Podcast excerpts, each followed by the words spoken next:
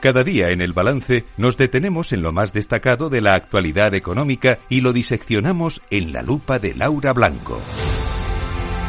Laura Blanco, buenas noches. Buenas noches, Federico. Eh, noticia buena y otra un poquito menos buena de la Comisión Europea al Gobierno de España, porque le ha aprobado la prórroga presupuestaria, pero eh, la situación fiscal del país dice que, en fin, que no es eh, la mejor posible. Por eh, pide una estrategia, lo que pide Bruselas, lo que nos pide a España es una estrategia fiscal creíble en el largo plazo. Ha acabado la campaña electoral y ya tenemos gobierno y ahora toca hacer política con mayúsculas y yo creo que una estrategia fiscal creíble Federico es hacer política con mayúsculas. Eh, hay que enviarle cuentas a Bruselas, un eh, borrador de presupuestos actualizado, porque, entre otras cosas, eh, el año que viene, lo que nos dijo Pedro Sánchez en el discurso de investidura es que, por ejemplo, se va a mantener la reducción del IVA a la alimentación, esa reducción extraordinaria con motivo de la inflación y esto supone una merma de las cuentas públicas. ¿Cómo vamos a cuadrar las cuentas?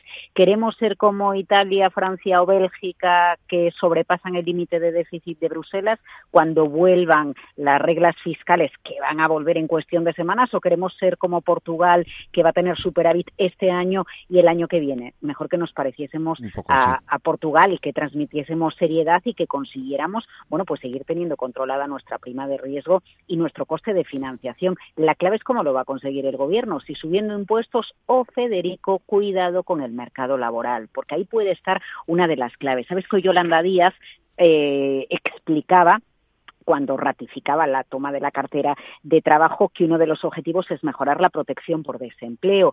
Y lo que se envía a Bruselas y lo que es un grito a voces es que se van a modificar las prestaciones por desempleo para aplicar algo así como mm. ERTES inversos, es decir, hacer aplicar incentivos para que quien esté en el desempleo cobrando una prestación tenga más incentivos para trabajar y eso se consigue no dejando de cobrar una prestación de golpe, de manera paulatina, cobrar un sueldo y cobrar algo de prestación para que sea un incentivo llegar al mercado laboral.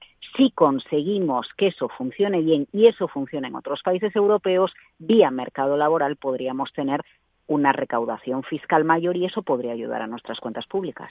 Oye, y dadme un apunte sobre este subidón de Inditex en bolsa.